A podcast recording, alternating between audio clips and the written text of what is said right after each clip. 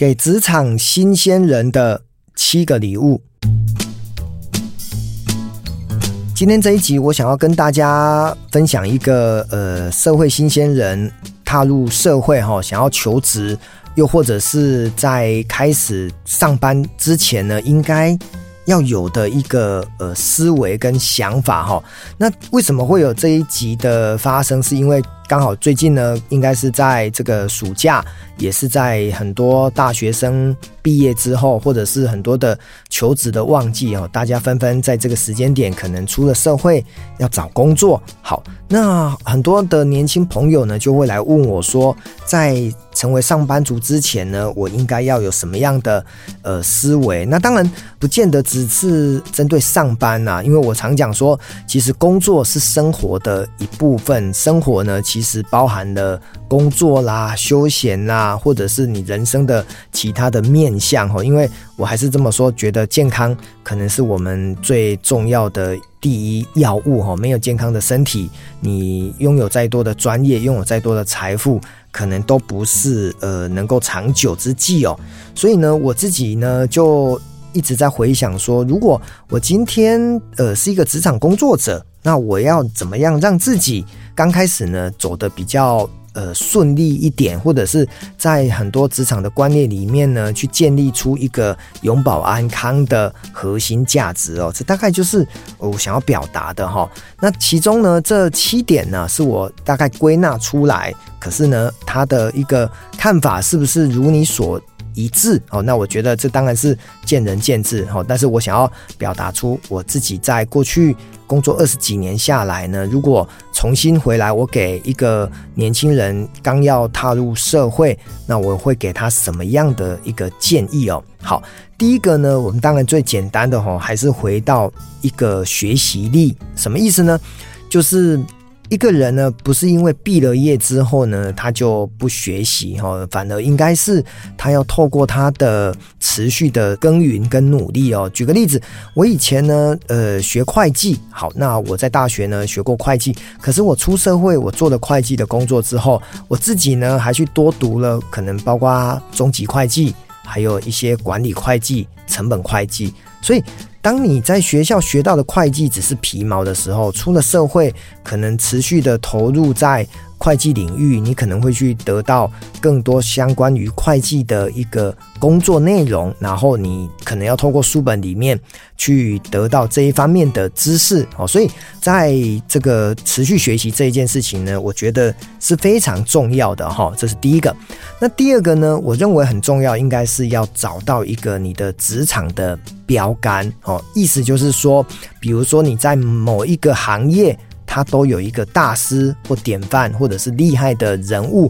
我们可以呢去施法他。那当然不是说哦，你要去跟他当朋友，或者是马上呢就可以变得跟他一样厉害。可是呢，你要能够找出这样子的典范。举个例子，我那时候在饭店业，我就觉得严长寿很厉害，我就施法他。然后金融业呢，我就觉得吴君庞先生很厉害，那我就想说，诶，为什么他三十一岁能够当上这个总经理？那我也想要学。他，那我在餐饮业呢，当然我们就会去看米其林主厨江振成，他为什么能够做出这么好的料理，然后呢，领导出一个这么好的品牌，所以找到了一个标杆去学习哈，我觉得这也是很重要的哈。所以意思就是说，我给职场工作者的前两个呢，第一个就是不要放弃学习，第二个呢，当然就是找到典范，然后呢，去向大师去做一个。这一方面的努力，那第三个呢，我比较探讨的就是自己的一个呃内在哈，就是说，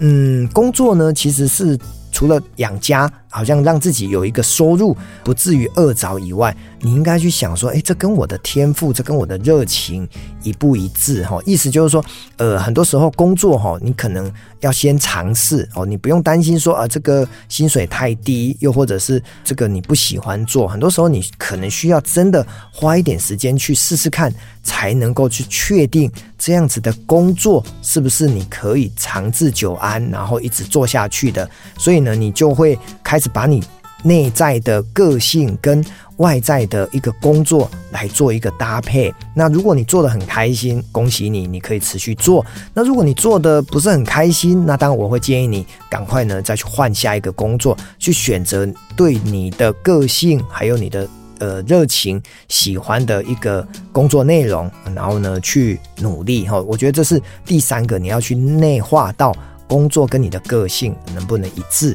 那第四个呢？呃，在人际沟通这一方面呢，我会期待的是跟年轻人讲说，你可不可以开始能够对上哦，对主管，然后或者是呃，因为你那时候还是菜鸟嘛，你不可能当主管，你就会跟你的同事之间保持更好的一个往来的关系哈。其实这个还是说穿了，就是你的待人接物的一个特质哈。我常讲说，一个人哦，如果他太小气，或者是他太计较，那可能都会产生很大的一种被别人讨厌的风险哦。所以第四个呢，就是在学习做人，然后呃，让自己己呢在跟同才之间呢变得更能够悠游自在。那当然也不是刻意的去显露出跟自己本质不一样的特质出来，而是要能够很随和的、很自在的。做自己，我觉得这一点是很重要。那第五个呢，我觉得很重要的就是你不能只满足于现况，哦就是你可不可以用一个长远的观察去思考到说，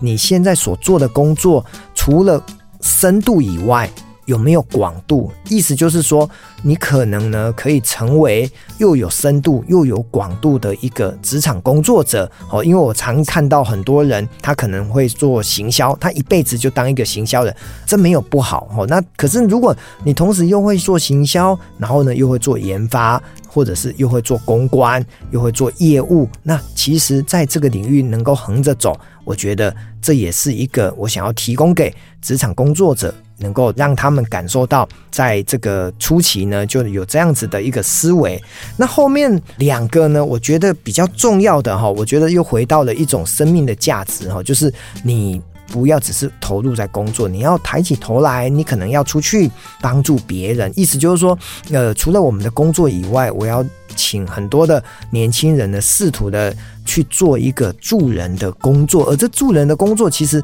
真的一点都不难。你可能去当个志工，或者是一个月多久的时间呢，去做一件帮助别人、帮助社会的事。这也是呢，我比较希望年轻人呢，不要只是聚焦在工作、聚焦在享乐，他能够花点时间。来做这个帮助别人的事情，这是我想要提供的第六个。那第七个呢？呃，就又回到了一个要能够把你的职场走得久、走得远，很重要的一个关键，就是你要让你的身体健康。那健康当然来自于饮食，当然来自于运动哦。所以在自己的一个身体里面呢，我们希望透过运动，希望透过饮食，然后呢，把自己。照顾好，那这种身心灵的平衡，才能够创造出更好的一种工作价值，让自己在职场当中呢，保持一种比较正向、乐观，然后非常活力满满的一个状态。那我觉得